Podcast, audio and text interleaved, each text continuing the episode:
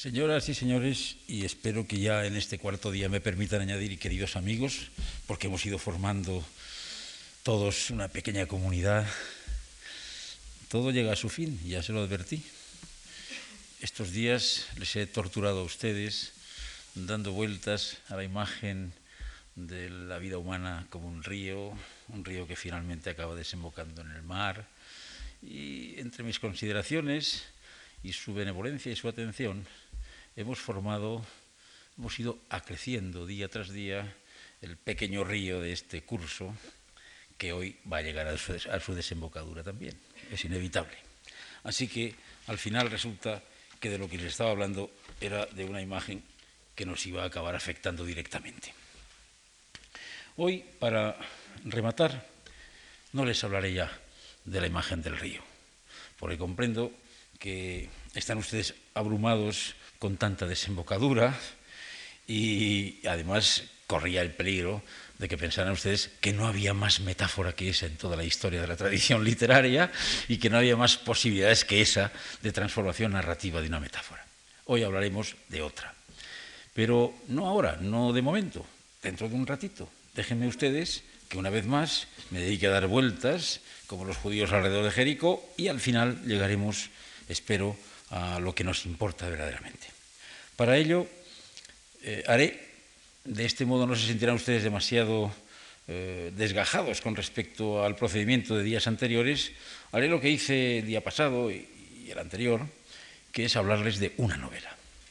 No les hablaré solo de una novela, les diré después algunas cosas y les prometí además que para que no se aburrieran les hablaría un poquito de cine, de modo que les voy a hablar de muchas cosas.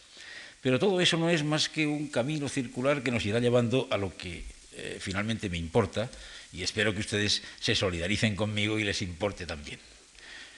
Esa novela de la que quiero hablarles es una novela muy conocida, aunque tal vez en la producción de su autor no haya sido ni la mejor entendida ni la más precisa y justamente valorada. Me refiero a la narración Mrs. Caldwell habla con su hijo de Camilo José Cela. Es una novela de 1953. No sé si ustedes la han leído, si algunos la han leído y otros no, si no la ha leído nadie, si no lo han hecho pueden hacerlo en cualquier momento porque no es un incunable, hay ediciones recientes en cualquier librería y de cualquier modo yo intentaré que si no la han leído o no la recuerdan puedan más o menos eh, hacerse cargo de cuál es su contenido. En la obra de Cela, Mrs. Caldwell aparecía después de La Colmena, es decir, después de una de sus obras máximas, y cuando muchos lectores esperaban que el autor continuara la línea abierta con aquella novela, es decir, la línea del relato con una enorme cantidad de personajes, del relato colectivo, eh, ambientado en una circunstancia histórica concreta, como era, en el caso de la colmena, la España de los primeros lustros posteriores a la guerra civil, y frente a aquella novela hormigueante, eh, colectiva, con tantos personajes, eh, Mrs. Caldwell resultó una novedad que a muchos eh, no les sedujo, porque solo tenía un personaje. De modo que el salto, para empezar, había sido radical. Frente a los doscientos y pico personajes de la colmena, un solo personaje, el de esa mujer que da título al libro.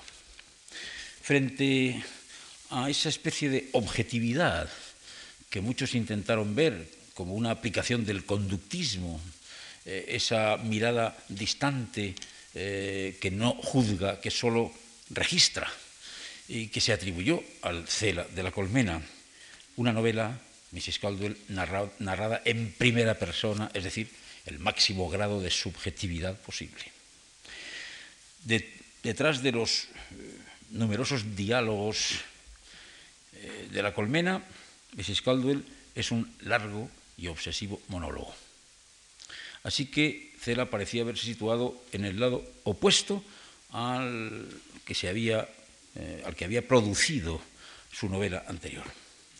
Y finalmente, si quieren más contrastes, frente a ese panorama gris, monótono, eh, a veces superficial y con cierta tendencia a la caricatura que advertimos en muchos pasajes de la colmena, Mrs. Caldwell habla con su hijo, es una introspección, un buceo, a veces angustioso, en lo más profundo de un ser humano. Un buceo extraordinariamente complejo y en muchas páginas hermético.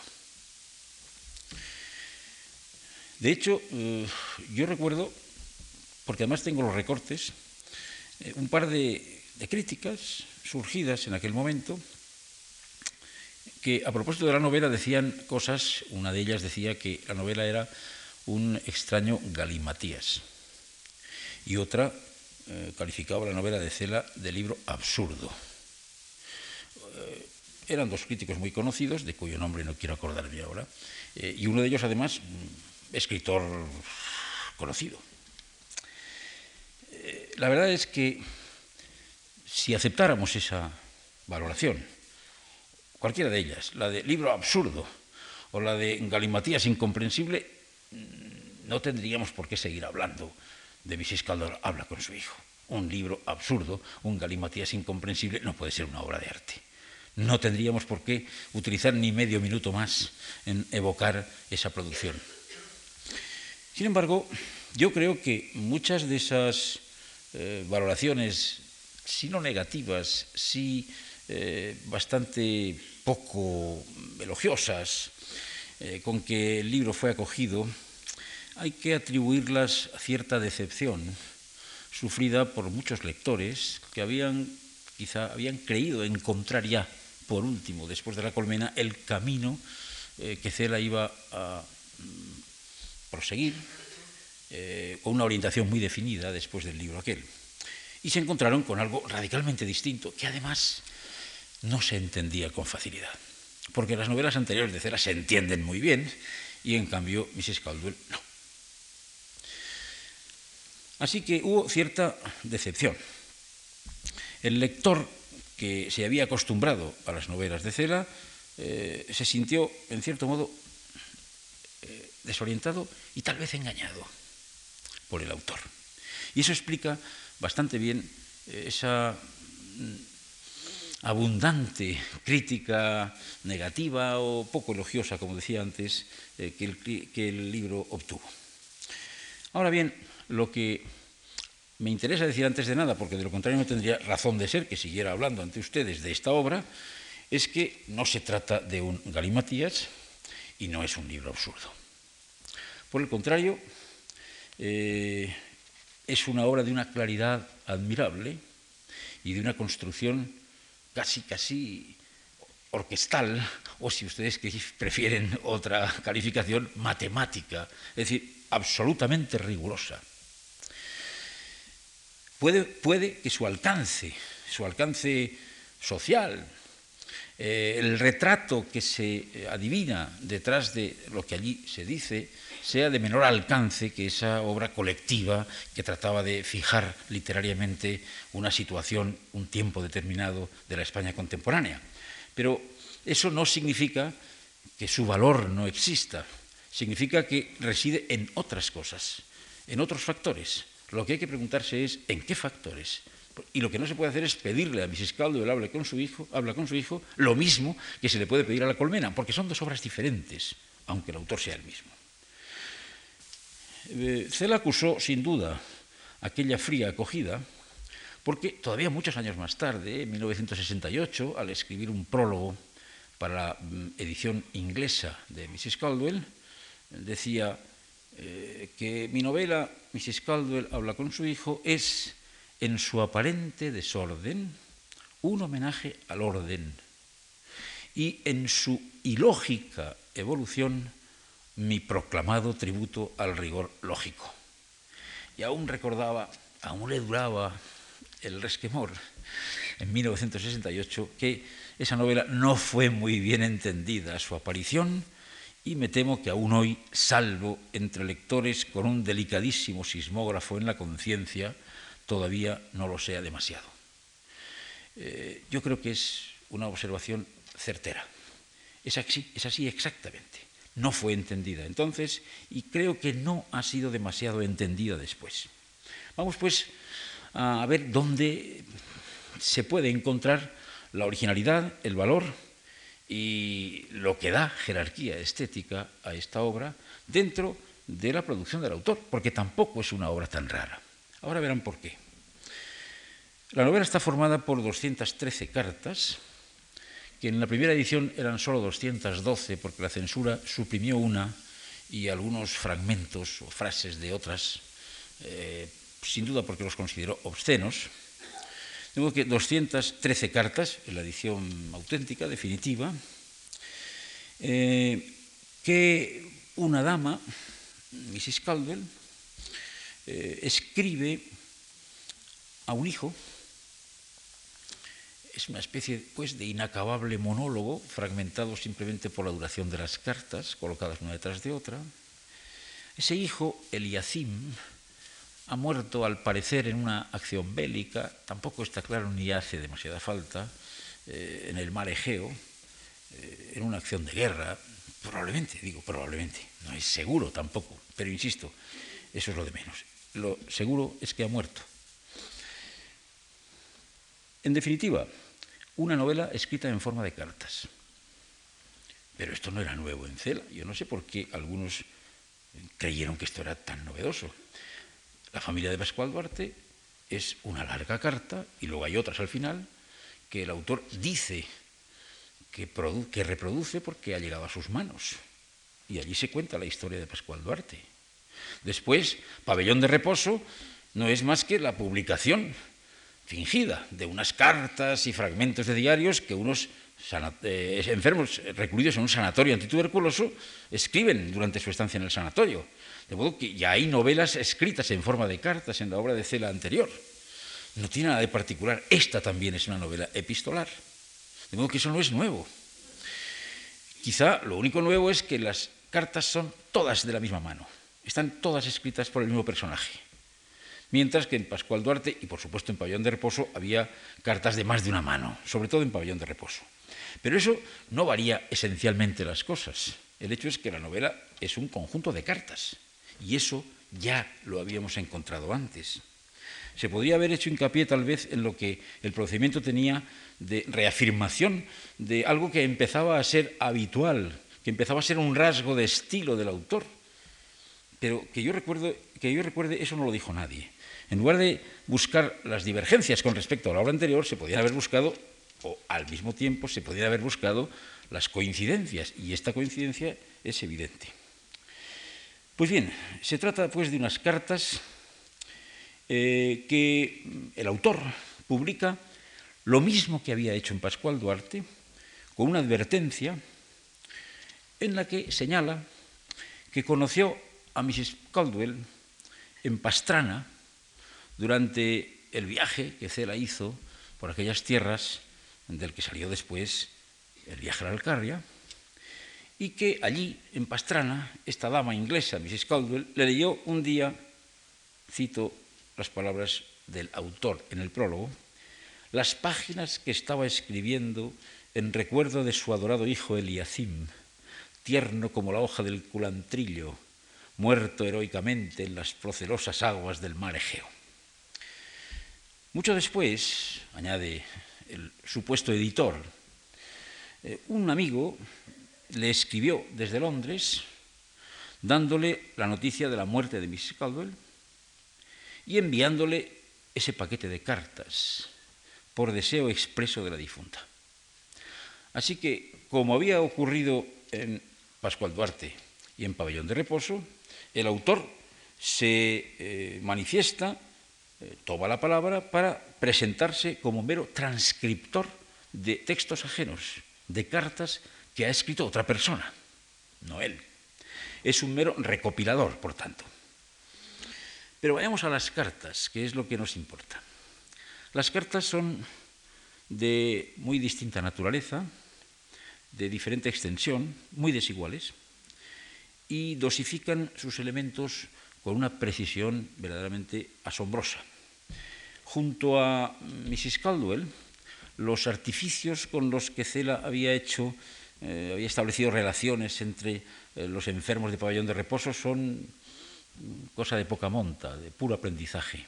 Esto es mucho más, eh, enormemente más sutil, más complejo. De modo que constituye un ejercicio crítico y una distracción intelectual, si quieren ustedes tomarlo así, el ir leyendo eh, una a una esas cartas y releyéndolas para ver dónde se encuentran los elementos que relacionan unos pasajes con otros, unas evocaciones con otras, porque como en una ocasión escribió el propio Cela, esa novela está hecha de poliedros conjugados. Pues bien, junto a evocaciones muy precisas, eh, el lector tropieza, y eso es lo más frecuente cuando se lee la novela, con otras enormemente enrevesadas, delirantes, aparentemente sin sentido, que se diría eh, extraídas de un sueño, con un carácter onírico muy marcado. Hay un monólogo interior con asociaciones inexplicables, con elipsis, con imágenes muy cercanas a lo que entenderíamos por literatura superrealista, con símbolos que para un psicoanalista ortodoxo serían bastante claros, bastante fáciles de descifrar, pero todo eso forma un conjunto, un conglomerado muy extraño, obsesivo, tal vez apto únicamente para lectores que sean peritos en el desciframiento, eh, o peritos en alguna ciencia que no es precisamente la literatura y que ya les eh, mencionaré dentro de un momento. Porque hay que ir anudando los numerosísimos cabos sueltos que el autor va eh, dejando deliberadamente, no por casualidad, desparramados pero muy ordenados en las cartas. porque si no conseguimos ir anudando esos cabos sueltos, no encontraremos nunca la clave que se puede explicar en muy pocas palabras. Yo no les estoy recordando a Mrs. Caldwell como si les contara una novela policíaca, yo les voy a decir enseguida quién es el asesino, es decir, les voy a decir la clave enseguida, porque no es eso lo que me importa en esta sesión de esta tarde. La clave es que Mrs. Caldwell ha sentido siempre un amor incestuoso por su hijo. De manera que la frustración matrimonial, la obsesión erótica, eh, el fetichismo, son datos que aparecen allí, concurrentes, que en la obra surgen una y otra vez porque apoyan ese motivo central que es ese amor que no se confiesa y que el lenguaje trata de ocultar, porque el lenguaje sirve para ocultar también, no solamente para manifestar. Luego volveré sobre este asunto. Eh, lo cierto es que la censura suprimió un capítulo, una carta, como les decía, en las primeras ediciones, la carta número 204, donde en realidad eh, se ofrecía la solución explícita, muy claramente. Así que la censura lo que hizo fue hermetizar más todavía el relato, porque suprimió una carta, precisamente la carta, digo, en que eh, Mrs. Caldwell soñaba eh, en que se casaba con su propio hijo. Si la censura hubiera dejado esa carta, el lector hubiera tenido la clave básica. Yo creo que entonces nadie hubiera dicho que era un galimatías, no lo sé, nunca se sabe. Pero en fin, eh, por lo menos hubiera tenido ahí, en el texto, a la vista, eh, el argumento suficiente para entender el meollo de la cuestión. Pero al suprimir esa carta, la verdad es que mm, la novela se hizo más hermética, más difícil. Pero en fin, el hecho es que eh, la carta no era necesaria. No quiero con eso justificar que la censura la quitara en absoluto. Creo que desde el punto de vista estético, eh, en el relato esa carta no era necesaria, porque precisamente ese amor incestuoso se podría deducir sin más que leer atentamente el resto de las cartas. No hacía falta que se dijera tan claramente. ¿Qué hacía falta? Pues hacía falta, aparte de ser un lector experto, he dicho, en literatura, quizá hacía falta ser un lector experto, por ejemplo, en psicoanálisis freudiano. Cualquiera mínimamente familiarizado con el psicoanálisis freudiano podría descifrar perfectamente las cartas más herméticas de Mrs. Caldwell. Porque ustedes saben que el psicoanálisis, que seguramente ha tenido una influencia decisiva, el psicoanálisis de Freud, en la historia de la psiquiatría y de la medicina, eh, ha tenido una influencia quizá mayor en la historia literaria. Ha enseñado procedimientos eh, a la crítica para descifrar textos o para interpretar textos y a los autores, a los que ha proporcionado, entre otras cosas, un centón de símbolos o de imágenes posibles. De modo que sin Freud y sin el psicoanálisis me parece dificilísimo que hubiera existido eh, lo que llamamos surrealismo. El surrealismo poético de la poesía europea es impensable, a mi modo de ver, sin la existencia de Freud y del psicoanálisis. Ustedes saben que el psicoanálisis entiende, entre otras muchas cosas, no les voy a dar una lección a ustedes ahora, y mucho menos en medio minuto, de cuáles son los supuestos del psicoanálisis freudiano, que eh, un texto, por ejemplo, el relato de un sueño que un enfermo hace ante el médico, es algo que dice cosas con otras palabras, es decir, es una sucesión de imágenes tal como les he dicho que iba a entender en estos días la palabra imagen. Así que cuando en el sueño se habla de una caída, esa caída desde un balcón no significa caída. Y cuando en el sueño se habla de una botella de champán, esa botella no significa botella, significa otra cosa. Es decir, que cada elemento que aparece en el sueño representa, está ahí en lugar de otro. Y es tarea del eh, psicoanalista ir descifrando uno a uno el significado de esos elementos para ofrecerle después al paciente eh, esa traducción de cuáles son algunas eh, de sus obsesiones más íntimas. Y muchos críticos literarios han intentado aplicar esto a un texto con un postulado análogo. También el texto que se nos presenta puede ser un conjunto de imágenes que aparentemente significan algo, aunque no entendamos qué a veces, pero que en realidad significan otra cosa. De manera que lo que tiene que hacer el crítico es descifrar esas imágenes, de igual modo que el médico o psicoanalista descifra las imágenes del relato del sueño que le hace el paciente en el diván. Así que hay ciertas concomitancias. Pues bien, cualquiera que esté familiarizado con las teorías del psicoanálisis freudiano, porque hay muchos psicoanálisis y muchas derivaciones, no todas ortodoxas, yo estoy pensando ahora en las teorías, esencialmente en las teorías freudianas. Sabe que Freud, después de tantas interpretaciones de sueños, llegó casi casi a elaborar una especie de inventario de elementos que equivalían a unas realidades. Es decir, que podríamos confeccionar perfectamente una especie de vocabulario de términos eh, que traduciría a la realidad pues una serie de palabras que tienen siempre, según Freud, un significado concreto en los sueños.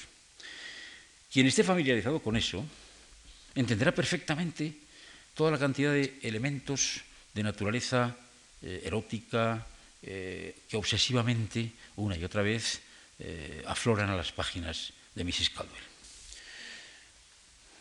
Por ejemplo, una vez que uno se hace con el código es muy sencillo. Leo este pasaje con sus mansos, con sus inquietadores ojos de vidrio, hijo mío, el ciervo disecado me mira fijamente desde la pared. Con sus cuernos de caramelo, Eliacim, con sus dulces, ofensivos cuernos, hijo mío, el ciervo disecado me amenaza todas las mañanas.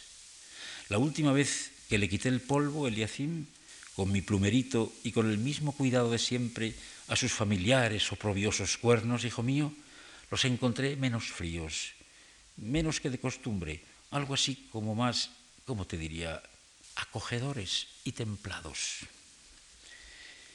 Esos ojos, estos ojos que se mencionan aquí, ojos de vidrio, eh, que otras veces en otras cartas aparecen metaforizados con variantes, por ejemplo, los ojos de un pez muerto, por ejemplo, eh, las ventanas de una casa, es una imagen característicamente freudiana, eh, son un símbolo masculino.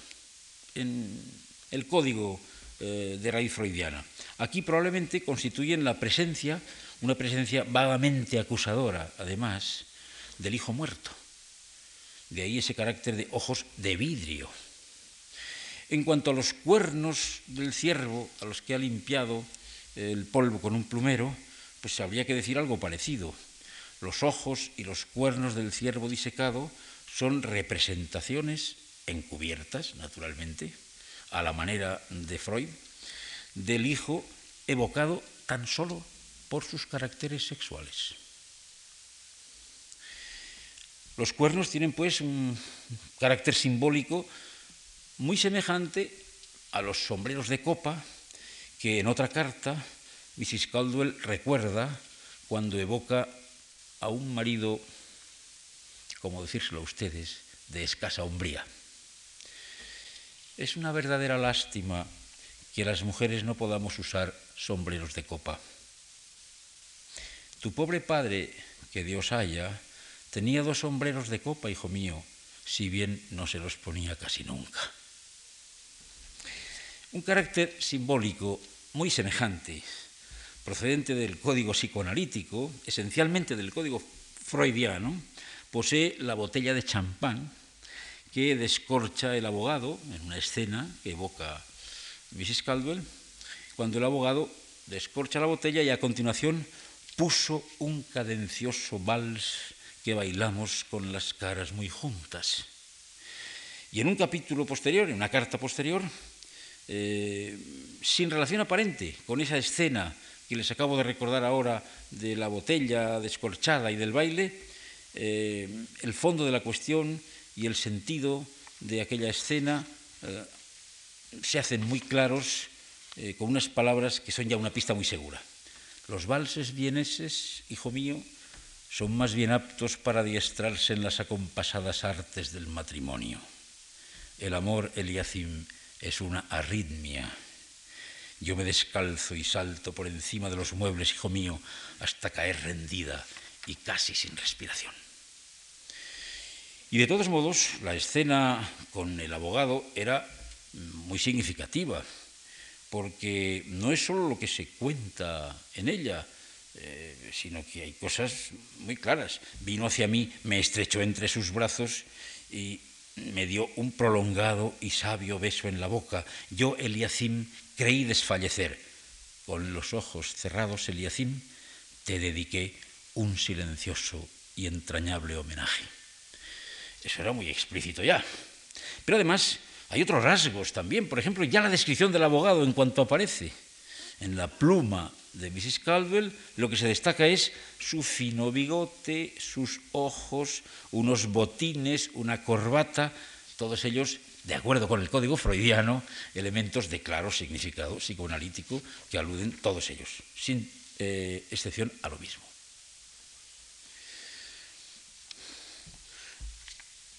La extraña contextura lingüística de la novela, sus incesantes asociaciones que a veces resultan difíciles de descifrar y cuando se han descifrado pueden ser dudosamente valorables, no siempre fáciles de calibrar en cuanto a su resultado estético.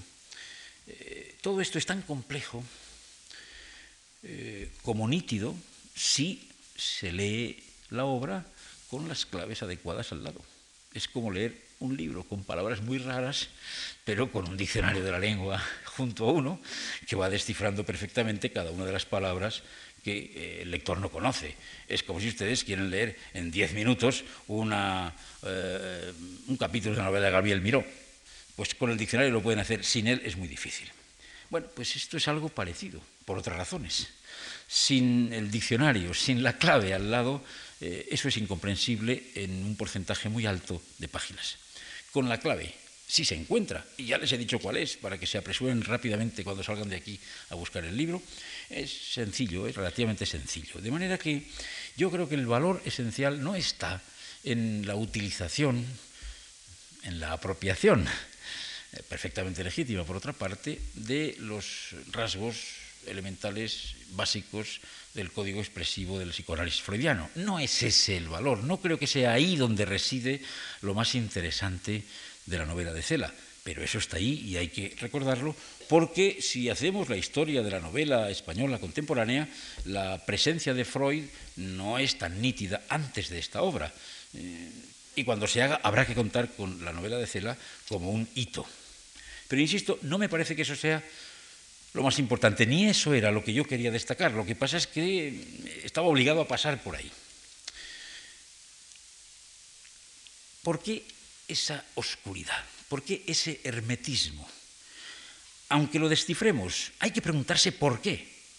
Cela acudió a, la utilización de ese código que distanciaba al lector normal del significado de la obra. Eh, podría pensarse que por lo eh, duro eh, del tema central, porque la historia es una historia con componentes que podrían desagradar a muchas personas, eh, porque hay sentimiento malsano que preside el relato desde el principio hasta el final. Podría pensarse eso en otro autor. Yo creo que en Cera no hay que pensar eso porque la obra de Cela ofrece abundantes pruebas de que el autor no tiene remilgos en este terreno, así que no ha tenido nunca que acudir a esos subterfugios para ocultar algo que pueda resultar eh, hiriente eh, o incluso malsano. No, la razón es otra, y esto sí que ya me parece más interesante, porque esto nos va a poner en la línea del argumento que me interesa desarrollar hasta el final. Les dije hace unos días, ya no recuerdo si hace dos o hace tres, pero en fin, hace unos días, cuando ya estábamos reunidos aquí, que es esencial el punto de vista desde el que se narra una historia. Que la misma historia narrada desde dos puntos de vista diferentes da origen a dos historias diferentes, aunque creamos que la historia es la misma. No, la historia es según la ve cada uno, según la vemos cada uno. Y que en consecuencia esa perspectiva desde la que se enfoca eh, la historia es algo absolutamente esencial. Hasta este momento, en la novela, por supuesto en la novela española, hemos tenido eh, autores que lo saben todo, autores omniscientes, autores que cuentan lo que le pasa a cada personaje en cada momento, que son capaces de saber lo que piensa un personaje y lo que al mismo tiempo, a miles de kilómetros de distancia, piensa otro, porque están en todas partes, son el sustituto de Dios, lo saben absolutamente todo. Hemos tenido autores eh, que presentan un narrador, un punto de vista externo, que mm, él mismo se prohíbe hacer otra cosa que registrar lo que ve, eh, como una pupila que fuera recogiendo movimientos, acciones, pero que no puede entrar en el pensamiento de los personajes, ni decir si ese personaje estaba enfadado, a no ser que vea que el personaje está gritando y aullando, y entonces lo que dirá será que está gritando y aullando. Autores que se han sometido a un estricto conductismo o lo han procurado, a mostrar comportamientos, a mostrar conductas, pero que no se han sentido autorizados a decirnos lo que pasaba por el interior de la mente de un personaje. Hemos tenido narradores en primera persona, que han contado una historia que les había pasado a ellos, o han contado lo que ellos habían visto, supuestamente. Aquí tenemos una narración de esas en primera persona. En primera persona narró Lázaro de Tormes su historia, en primera persona la han narrado muchos, y ahora la narra parcialmente Mrs. Caldwell mediante esas cartas. Solo que hay una extraordinaria novedad. Es una persona perturbada. En las últimas cartas, eso lo sabemos al final, Mrs. Caldwell, que escribe ya, recluida en el Real Hospital de Lunáticos de Londres, tiene visiones, incluso ve llamas en su habitación. Pero eso no quiere decir que la locura de Mrs. Caldwell empiece en esas últimas cartas. En realidad viene fraguándose desde muy atrás. Así que la novedad asombrosa frente a la novela anterior española es que la historia se narra desde un punto de vista, sí, desde una primera persona, sí, pero tratándose de una persona perturbada, cuya visión de las cosas eh, tiene unas particularidades que no pueden coincidir con la visión de una persona normal. Así que no es solo que vea las cosas desde una perspectiva determinada, desde un lugar en el espacio, por así decir, sino que las ve con unos ojos y una mente que no son como las de los demás. Y eso, eso no se había hecho antes en la novela española, que la historia estuviera contada desde la perspectiva de un ser enfermo, enfermo mentalmente. Eso era nuevo, en la novela española. Esto no significa que fuera absolutamente nuevo en la historia. Eh, ya les he dicho en estos días, fíjense, solo han sido cuatro días, ya empiezan ustedes a oírme repetir cosas. Imaginen ustedes lo que me habrán oído repetir mis alumnos. No, ustedes en cuatro días me han oído ya demasiado. Eh, en la historia anterior, es decir, en esa dilatadísima tradición, en ese conjunto de modelos que un escritor tiene ante sí para escoger, para aprovecharlos, para rechazarlos o para transformarlos, elaborándolos naturalmente con su propia personalidad, eso ya había ocurrido. Había ocurrido, por ejemplo, y cito ese caso porque es conocido y porque es verdaderamente memorable, en la novela El ruido y la furia del escritor norteamericano William Faulkner, publicada en 1929. Allí, donde se narra la historia, una parte, porque como ustedes saben, hay una familia que aparece varias veces en varias novelas del autor, una parte de la historia de Quentin Compson, de una familia degradada del sur, y eh, las dos primeras partes de la novela están puestas respectivamente en boca de dos personajes de la familia, uno, el que llaman Benji, llama Benjamin, y eh, la segunda en boca de Quentin Compson.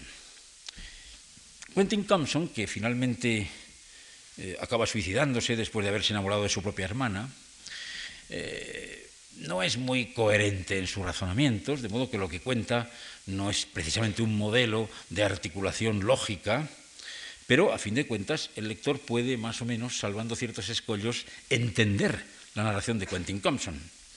Pero Benji Benji es otra cosa. Benji está en otro plano. Es eh, un pobre idiota. De manera que su experiencia del mundo es limitada. Su visión de las cosas también. Eh, su sentido del tiempo no existe. Así que cuando cuenta las cosas, en una misma frase mezcla hechos sucedidos en un tiempo y en otro. Eh, claro, son asociaciones absolutamente incomprensibles. Hagan ustedes la prueba de leer simplemente el primer capítulo, que está puesto en boca de Benji, del ruido y la furia, de Faulkner, y verán cómo a lo mejor no continúan, porque no entenderán seguramente lo que ocurre, porque el mundo está visto ahí desde la perspectiva de un pobre demente. Y esa perspectiva mm, no puede ser igual que la de un lector normal. De modo que nos parece absolutamente eh, intolerable y, por supuesto, incomprensible, eh, porque cuando nosotros hablamos intentamos ordenar el mundo, el mundo de nuestras experiencias, pero nuestra ordenación del mundo no coincide en absoluto con la ordenación del mundo que hace un individuo como Benche. Y ese es el choque que se produce inmediatamente entre el lector, habituado a una literatura tradicional, en que más o menos quien cuenta lo hace de un modo comprensible, y esta innovación en que Faulkner pone ese mundo de experiencias y de recuerdos en boca y en la memoria de un ser tan distinto de nosotros. Así que había un precedente. Mrs. Caldwell tenía un pariente, un antecedente en el árbol genealógico, por lo menos, que es ese Benji del ruido y la furia de William Faulkner. Eh, en literatura es difícil decir que hay algo que se crea o que se destruye. Normalmente lo que se hace es que se transforma. Eh, ustedes pensarán, entonces, hay un camino muy claro desde El ruido y la furia de Faulkner hasta eh, la novela Mrs. Caldwell habla con su hijo de Cela, precisamente basado en eso, en que Cela ha aprovechado el descubrimiento de Faulkner de poner la narración mm, desde una perspectiva que no es habitual, es decir, en ofrecer el punto de vista de un ser anormal. Y ese ser es el que trata de transmitir su experiencia del mundo, con lo cual naturalmente el resultado es incomprensible. Es ahí donde se ha inspirado Cela para perfilar, por otras razones, claro está, esa locura, ese personaje de Mrs. Caldwell eh, que va enloqueciendo progresivamente y por eso nos transmite un discurso tan ininteligible, pues es posible que aunque Benji no tiene nada que ver con Mrs. Caldwell, los motivos de la demencia de uno y de otra son absolutamente distintos, claro. Es posible que ese precedente haya operado en la memoria del escritor. La memoria del escritor no está obturada ni se cierra a nada de lo anterior. El escritor escribe porque ha leído, si no, no escribiría, forzosamente. Sin embargo, no era Faulkner el primero que había intentado esto. Eh, nunca se sabe quién es el primero, pero desde luego no era Faulkner.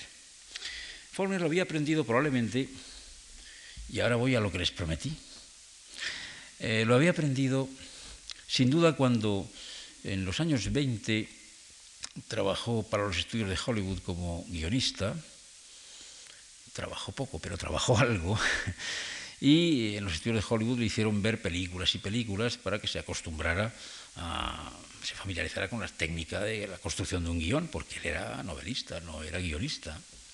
Y sin duda allí eh, debió de ver pues, lo que entonces era más prestigioso y venía de Europa, que era pues, todo el cine del llamado expresionismo alemán, eh, desde 1919 hasta el año 30 aproximadamente, hasta la aparición del sonoro, con obras tan fundamentales como las primeras de Fritz Lang, M, el testamento del doctor Mabuse, con Nosferatu de Murnau y ese cine de monstruos y de peligrosos asesinos, ese cine de luces y sombras que todavía se mantiene hoy como una de las etapas clásicas del cine. Pues bien, les voy a contar a ustedes una película, si no les parece mal. Lo que pasa es que hace unos días les dije que me parecía penosísimo contar un libro, contar una novela, porque una novela no se puede contar, la novela es todo desde el principio hasta el final, y la película también. Eh, pero aquí no tenemos posibilidad de proyectársela, ni ustedes tienen tanto tiempo, así que van a tener que eh, aguantar mi narración. Además es una película que probablemente ustedes hayan leído, conocido, visto, no sé. Eh, estoy hablando de una obra clásica de 1919, muda, claro, titulada El gabinete del doctor Caligari, de Robert Wiene, un director alemán. Los más jóvenes de los que hay aquí tal vez no la hayan visto, tal vez les suene más el, sintagma, la construcción gabinete y Caligari, pero es por otras razones. No, yo no me refiero a eso, me refiero al gabinete del doctor Caligari, que es una película, de donde procede el nombre de ese grupo que no sé si existe aún o no. Yo les voy a contar lo que sucede en el gabinete del doctor Caligari. Empieza la película con una escena eh, encuadrada muy cerca de dos individuos que están, al parecer, sentados en un banco, en un jardín, y están hablando. Y uno de ellos le dice al otro que ha pasado por una experiencia terrorífica, eh, que tiene necesidad de contarle lo que le ha ocurrido, porque no le va a creer, pero es así y necesita desahogarse. Entonces se hace un fundido en negro y comienza la película, que es lo que relata ese personaje. ¿Qué relata el personaje?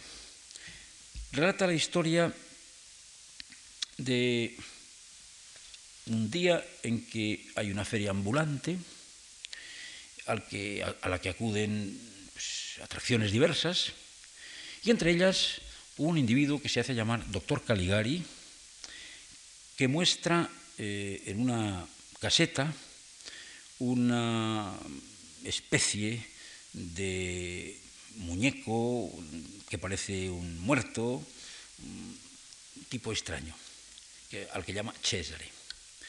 Caligari va a pedir permiso para instalar su barraca al ayuntamiento. Como tiene un aspecto muy estrafalario, el funcionario del ayuntamiento encargado de dar el permiso se ríe de él. Y entonces eh, Caligari mm, dice que su muñeco, no es un muñeco realmente, es un, ser vivo, predice el porvenir y le pide que, que prediga el porvenir de ese funcionario y dice que el funcionario morirá dentro de poco. Y en efecto el funcionario muere a las pocas horas. Eh, el narrador y su amigo van a ver el espectáculo, ven a Césare y entonces allí eh, Césare vaticina que el amigo del narrador morirá en el amanecer, al amanecer, en las horas primeras del amanecer.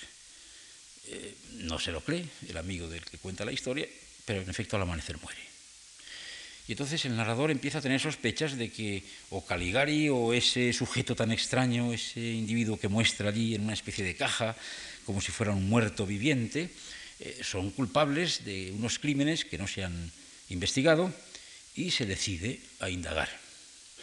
Hay una serie de sucesos que les voy a ahorrar y finalmente, en efecto, eh, se descubre que Césare es un asesino que obedece las órdenes de Caligari, que cuando Césare se ausenta por la noche para matar a la gente, Caligari lo sustituye por un muñeco de cera, para que nadie pueda pensar que ha sido él.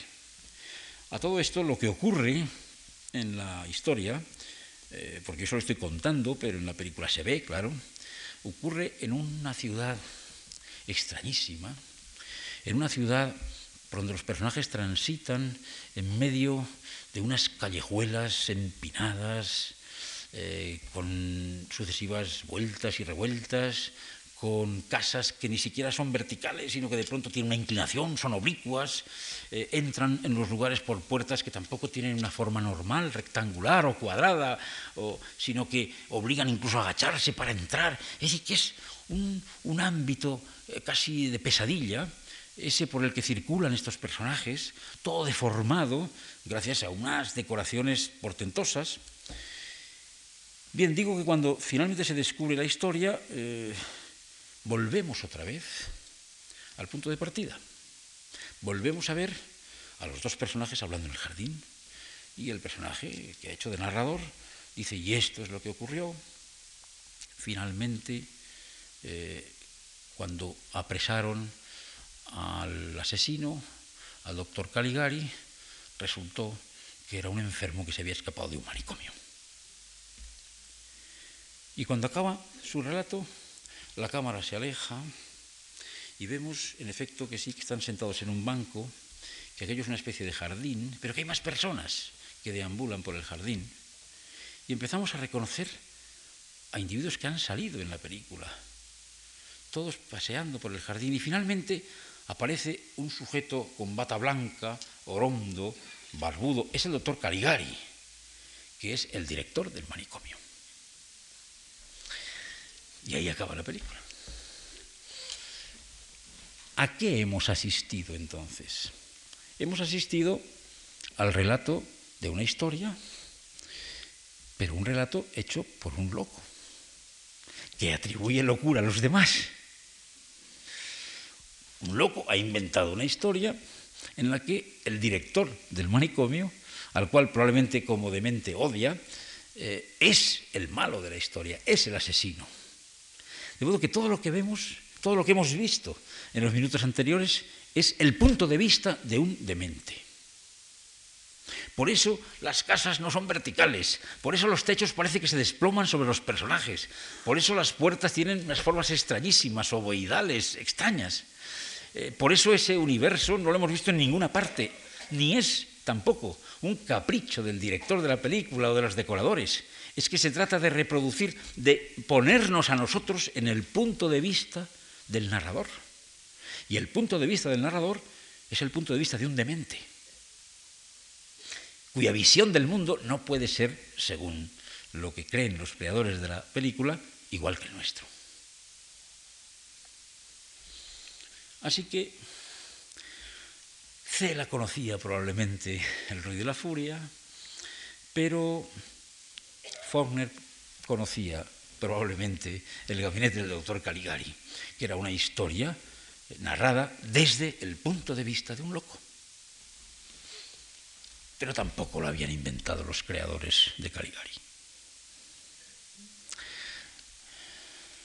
Cuánta marcha atrás, ¿verdad? Qué larga es la historia. todo nos parece nuevo y todo es una reelaboración de lo anterior, que a su vez reelaboraba lo más antiguo, porque tampoco los creadores del Caligari habían hecho otra cosa que aprovechar una metáfora. Ya sospechaban ustedes que acabaría desembocando así. Era una metáfora, porque de lo contrario, ¿cómo justificar el título de, de estas charlas? ¿Qué metáfora? Una metáfora que ya no tiene nada que ver con los ríos, una metáfora hermosísima, muy conocida por otra parte, y que está en una de las grandes obras de la literatura de todos los tiempos. Está en una tragedia de Shakespeare, en Macbeth, en una de las escenas últimas, cuando ese personaje cruel, sanguinario, está a punto de perder la vida, después de haber pasado una vida de auténtica vorágine, momentos antes de perderla, dice en unos versos lo que es la vida. Es decir, ¿qué cree él que es la vida? ¿Y qué dice Macbeth? Dice que la vida es a tale, un cuento, una historia, told by an idiot, narrada por un demente, full of sound and fury, llena de ruido y de furia, signifying nothing, que no significa nada. La vida es una historia contada por un demente, llena de ruido y de furia, que no significa nada. Nada, habría que decir, salvo para el demente o para quien tenga un tipo de demencia análogo, si es que hay dos tipos de demencia iguales. No significa nada para los demás, para los que están en otra órbita distinta de la demencia. Eso, que en Macbeth es una eh, expresión metafórica del personaje que llega a decir que la vida es incomprensible, que no tiene explicación lógica, y que lo dice con unos versos imperecederos, eso de la historia contada por un demente que no significa nada, es lo que han hecho, aplicándolo a narrar una historia, los creadores del gabinete del doctor Caligari en 1919. ¿Qué es la historia del doctor Caligari? Pues una historia contada por un demente llena de ruido y de furia, eso habría que entenderlo como llena de asesinatos, truculencias, eh, que no significa nada. Claro que no significa nada. Para los que no somos dementes, ¿qué pueden significar esas calles torcidas, esos techos que se caen, esas puertas de formas extrañas? Nada. No llegamos a entender por qué hasta que nos damos cuenta de que nos han estado ofreciendo el punto de vista del loco. ¿Cómo podemos entender el punto de vista de la narradora de Mrs. Caldwell habla con su hijo, de esa mujer enferma, eh, enferma de, sentimiento malsano, si no estamos en la misma órbita, si no sentimos lo mismo, no podemos ver el mundo de igual modo. Y por eso no significa nada para nosotros, salvo que hagamos un esfuerzo por ponernos en su perspectiva. O que hagamos un esfuerzo por ponernos en la perspectiva de Benji e intentar ver el mundo y fragmentar y unir los retales de nuestra memoria, saltándonos a la torera la cronología, las épocas y con una serie de asociaciones absolutamente insólitas. Pero eso no podemos hacerlo no podemos saltar fuera de nuestra propia sombra, no podemos eliminar nuestra personalidad, que no es la personalidad del demente, y en consecuencia lo que tenemos delante es un texto indescifrable, es un texto incomprensible, es un galimatías, como decía aquel crítico,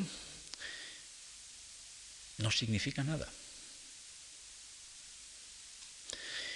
Eso es lo que quería decirles cuando les anuncié que iba a mostrarles algunos casos en que una metáfora se convierte en una narración.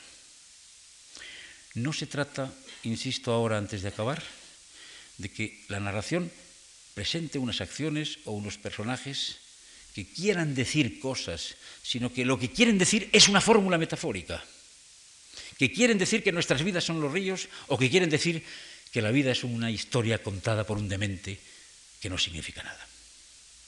Es decir, lo que quieren decir es una metáfora, no una idea que podemos explicar, sino una metáfora que hay que citar exactamente como es. Porque eso es lo que se ha transformado en una novela y también, ya en el caso que hoy les he expuesto, con el intermedio que el otro día les decía, es ya de inevitable consideración del cine, de una obra visual que ha aprovechado, tal vez por primera vez, por primera ocasión, en primera ocasión y, en primera instancia, aquella soberbia imagen de otro significado, de otro sentido, que elaboró muchísimo tiempo antes Shakespeare. Y ahora sí que definitivamente hemos llegado a la desembocadura de nuestro curso. Yo les agradezco su atención, su extraordinaria fidelidad que me conmueve, como lo pueden ustedes imaginar, y les deseo, ya que hemos llegado al mar, que tengan muchos días de navegación placentera. Muchas gracias.